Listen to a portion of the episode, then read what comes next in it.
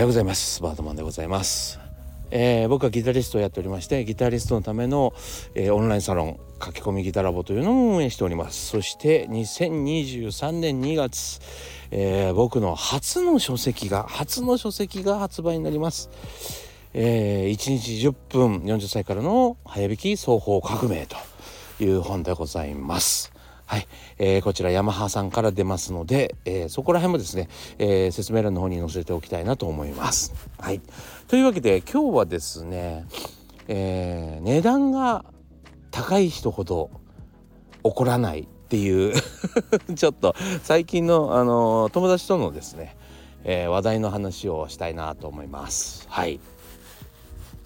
えーそれでちょっとまた本の話に戻るんでございますけども今日ねやっと表紙ができてきたんですよ。まあ、サンプルですね。はい、サンプルができてきてサンプルを5パターンも作ってくださいまして、えー眺めております。はい、それでどれもこれもですねシンプルだったり、まあ、手が込んでいたりなかなかねいい表紙なんですよ楽しみだなと思ってます。はい、であの発売がねどれにどれに決めるかによって結構大きく変わるんじゃないかなとも思いながら、えーでもあのどれもこれもね秀逸なデザインであの何？もう選び選びなんていうのかな。選選びに選べずにいます。なんて言ったらいいかな。日本語は日本語はちょっと拙いんですけども、えーそれでですねその5パターンもどれもこれもね素晴らしいんですよ。なるほど。この色だから文字がこの色かとかあーこのちょっとポイントいいなとか、えーいろいろあのいい点がすごく混ざり合っていて僕自身も勉強になるんですけどただねただあの残念なところが1個だけあるんですよ。でえ何かというとですねまずあの1個目のデザインがですね、えーエレキギターが載ってるんです。エレキギターは載ってるんですがそのエレキギターがどこ製っていう 何製このギターっていうね。そう。あれ？このギターってどこどこでいつの時代に生まれたやつだろうみたいなギターなんですね。どっから持ってきたんだろうなあの画像は。そう。あのなんか見たことない。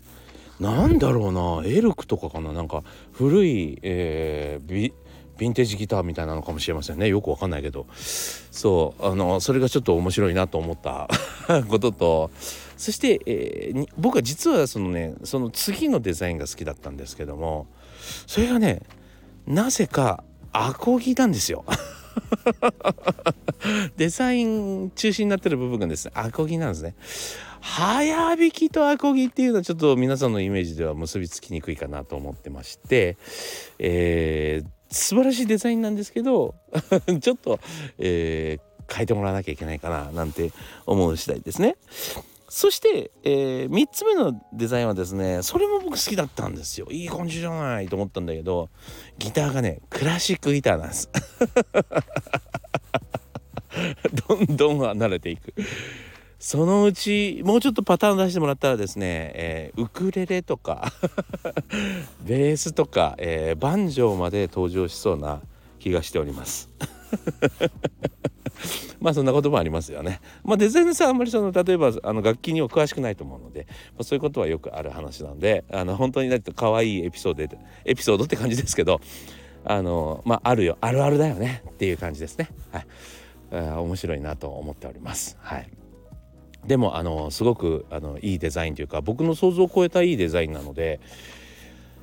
あの楽しみですね。はい。しかもですね、そのなんつうの、あの楽器屋さんで並ぶ本じゃないんですよ。楽器屋さんにも並ぶかもしれませんけど、えっと本屋さんに並ぶ普通の一般書店に並ぶタイプなの本なんですね。なんであのこの表紙がついてると結構目立つんじゃないかなと思ったりしてます。はい。えーというわけでですね、今表紙を選んでいるよと。もうちょっとしたら表紙が決まりまして、えー皆さんにビジュアルを見せれるかなと思いますので、えー楽しみに待っててください。これ一つ一つですね手探りで、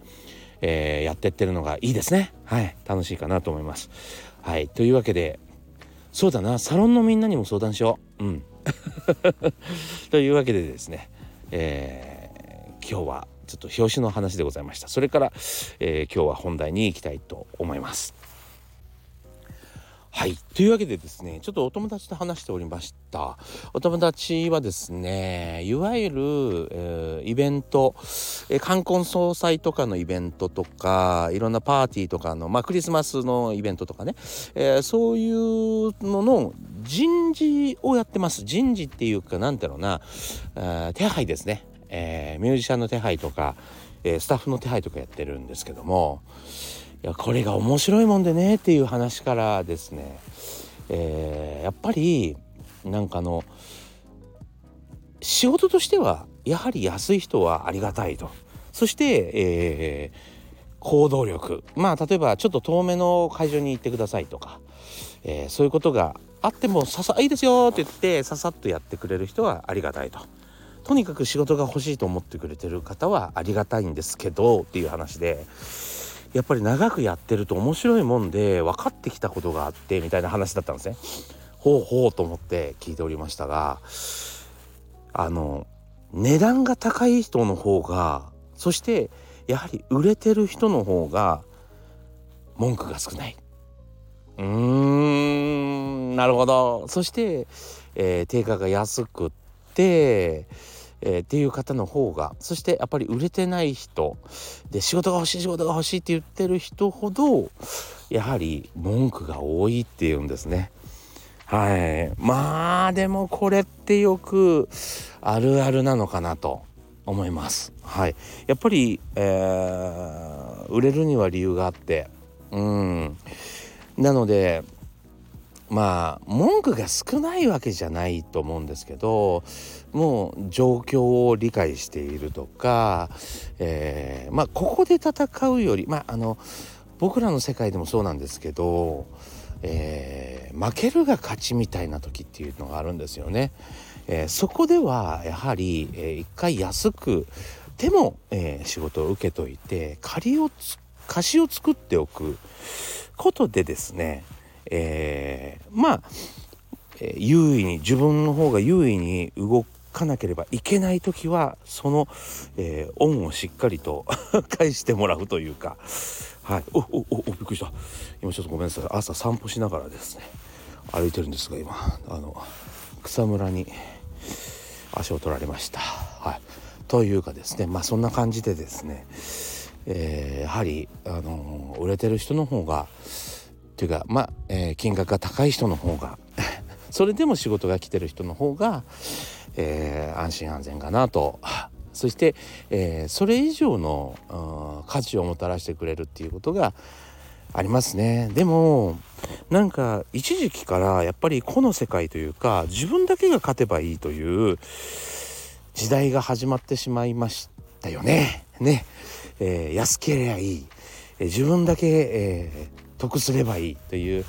なんか時代が長く続いたように思います。はい、そこから考えるとうんまあ、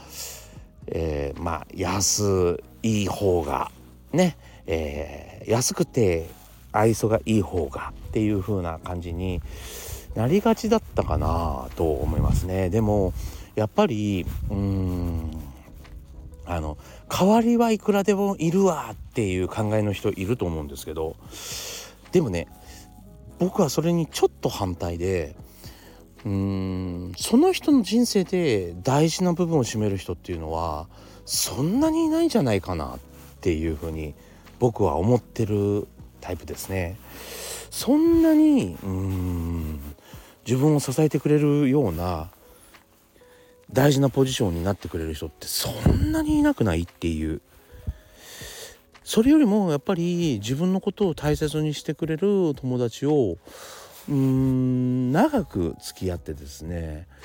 関係やっぱり相互関係っていうのを高めていった方がいいかなと思います正直言って。なんかそれができないとなかなかですねえー、先に進まないかなと思いますね。僕もうんたくさんいろいろ何て言うのかなその人脈というのは大きく変わりましたけどあの時々によってね、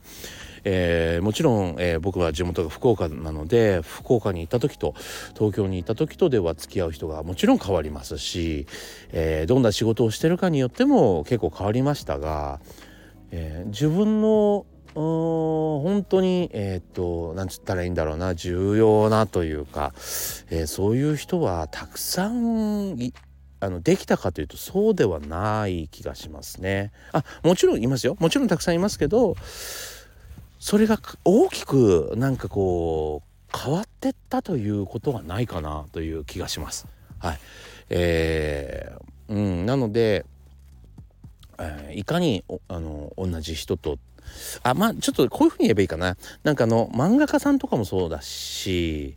えー、そうだな。アーティストのことわかんないもんな。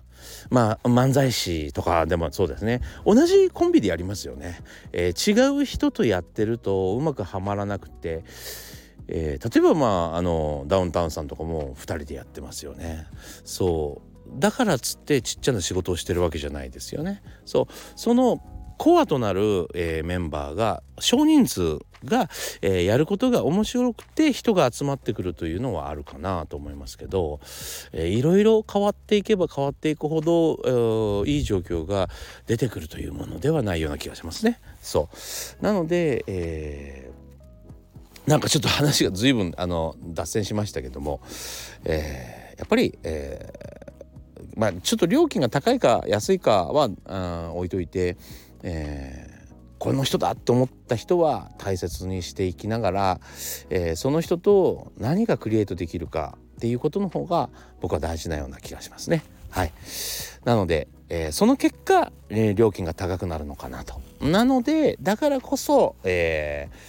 ー、お金だけじゃない、えー、価値をもたらしてくれるのかなと思いますね。はい、なんかいい話だなと思ったんでシェアさせてもらいました。というわけでですね、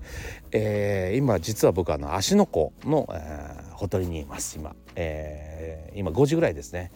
えー、満天の星空を眺めに来ました。すごいです。今目がやっと慣れてきたので、えー、すごい、えー、満天の星空が見え始めました。あなんか曇ってんのかなと思ってたんですけど僕のえっ、と目が照明に慣れすぎて星が見えなかったみたいです。はい、えー、素晴らしい満天の星空から皆さんにお送りしました。というわけでご視聴ありがとうございました。また、えー、次回お会いしましょう。それでは。